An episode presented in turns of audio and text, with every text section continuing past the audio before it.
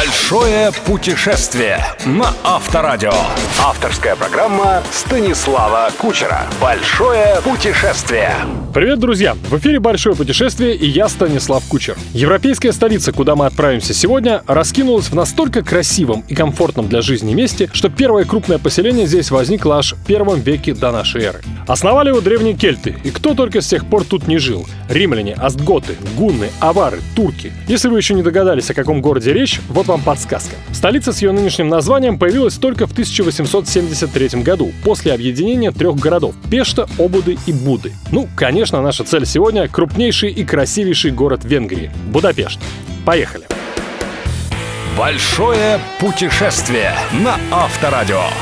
Напоминаю, в этой серии программ одна из моих задач — показать, что даже при нынешнем курсе рубля поездка по европейским столицам может оказаться вполне доступной. Главное — грамотно рассчитать расходы на жилье и аренду автомобиля. Будапешт в этом смысле вас приятно удивит, даже на фоне столиц стран Балтии, не говоря уже о Северной Европе, где мы с вами побывали в предыдущей неделе. Взять на прокат малолитражку Citroën или Renault в венгерской столице можно всего за 15-20 евро в сутки, включая все страховки. Примерно в такую же сумму обойдется ночлег в одном из многочисленных уютных хостелов хостелов, которых в Будапеште, по моим наблюдениям, больше, чем в какой-либо другой европейской столице. Здесь вы легко найдете отличную чистую комнату от 10 евро за ночь, причем не где-нибудь на окраине, а в центре. Отдельно рекомендую три варианта. LOL Boutique Hostel, Animation City Hostel и Full Moon Design Hostel. Во всех трех можно снять как отдельную кровать в опрятной общей комнате 7-8 евро, так и прекрасный отдельный номер 10-20 евро.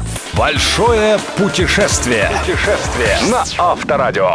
Уникальность Будапешта для любителей истории в том, что здесь сохранились памятники от каждой эпохи, которые за 2000 лет пережили образовавшие его поселения на западном и восточном берегу Дуная. Конечно, основная застройка города пришлась на 19 век, однако при желании адепты занимательной археологии могут прикоснуться даже к обломкам зданий, которые строили еще древние римляне. Начать заряжаться энергетики Будапешта рекомендую с расположенной в районе Буда замковой горы. Здесь есть все необходимое для обогащения ума, духа и тела. Крепости, дворцы, музеи, церкви, церкви, лестница Габсбургов, множество кафе и ресторанчиков. Отсюда же открывается впечатляющий вид на город и панорама Дуная. Вспомнив о теле, я имел в виду, кстати, не столько венгерскую кухню, сколько прекрасную тренировку для ног. На мой взгляд, отличный способ попасть на замковую гору не автобус, не метро и даже не автомобиль, а пешая прогулка со стороны цепного моста, что в районе Пешта. Если же мысль о подъеме пешком вызывает у вас внутренний бунт, то с 7 утра до 10 вечера на вершину можно подняться по построенной еще в позапрошлом веке канатной дороге. А еще еще лучше подняться пешком, волю погулять,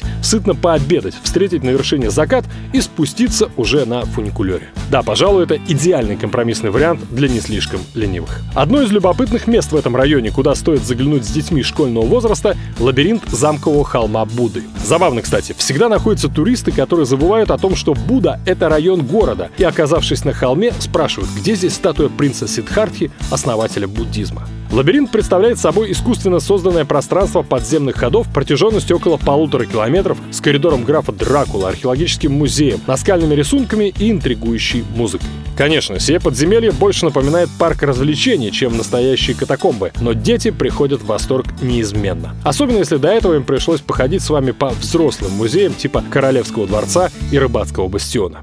Большое путешествие. Путешествие на Авторадио. Как минимум полный световой день советую посвятить прогулке по самой знаменитой улице Будапешта – проспекту Андраши. Это настоящая сокровищница неоренессанса, духоподъемного архитектурного стиля, в котором исполнено большинство здешних строений. Проспект соединяет две легендарные площади – Эржебет и Героев. Об истории площади Героев, на которой в разные времена от похода Батыя до митингов конца 80-х собирались сотни тысяч человек, вы прочтете в любом путеводителе. И это тот случай, когда я рекомендую действительно много почитать. А затем просто посидеть здесь минут 30 и, дав волю воображению, попутешествовать во времени. Кстати, о том, насколько быстро или наоборот медленно может течь время, на площади героев напоминают установленные в 2004 году уникальные песочные часы. Переворачивают их только в новогоднюю ночь, так что при желании ваша медитация на бегущий песок может растянуться на целый год.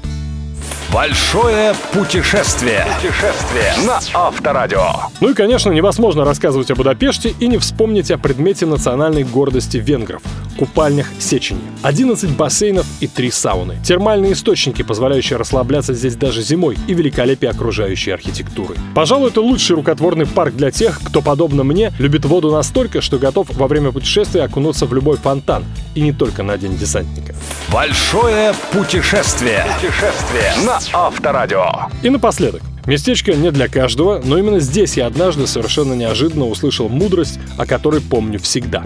Парк коммунистической скульптуры. Свезенные со всего Будапешта статуи теоретиков и практиков строительства коммунизма. Присел на лавочку с видом на огромного Ленина. Рядом старичок лет 80 с трубкой в зубах и блаженной улыбкой на изрытом морщинами лице. Я заговорил с ним по-английски, но он бодро перешел на превосходный русский. Весь разговор пересказать не успею, но закончился он так. Когда я в 60-х сидел в тюрьме за антисоветскую пропаганду, рассказал дедушка. «Я слепил себе из глины штук 20 вот таких же Лениных, Марксов, Энгельсов. Начальство не возражало, так они и стояли у меня в углу камеры. А я любовался на них и представлял себе, как однажды освободят от таких статуй центр моего родного города. Но не разобьют их, а свезут в специальное место. Вот как тот угол моей кельи. И через 30 лет так и случилось.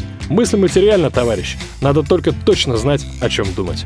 Это была программа «Большое путешествие» и я, Станислав Кучер. Услышимся ровно через 7 дней. Большое путешествие. Большое путешествие со Станиславом Кучером. Кучер дорогу знает. На Авторадио.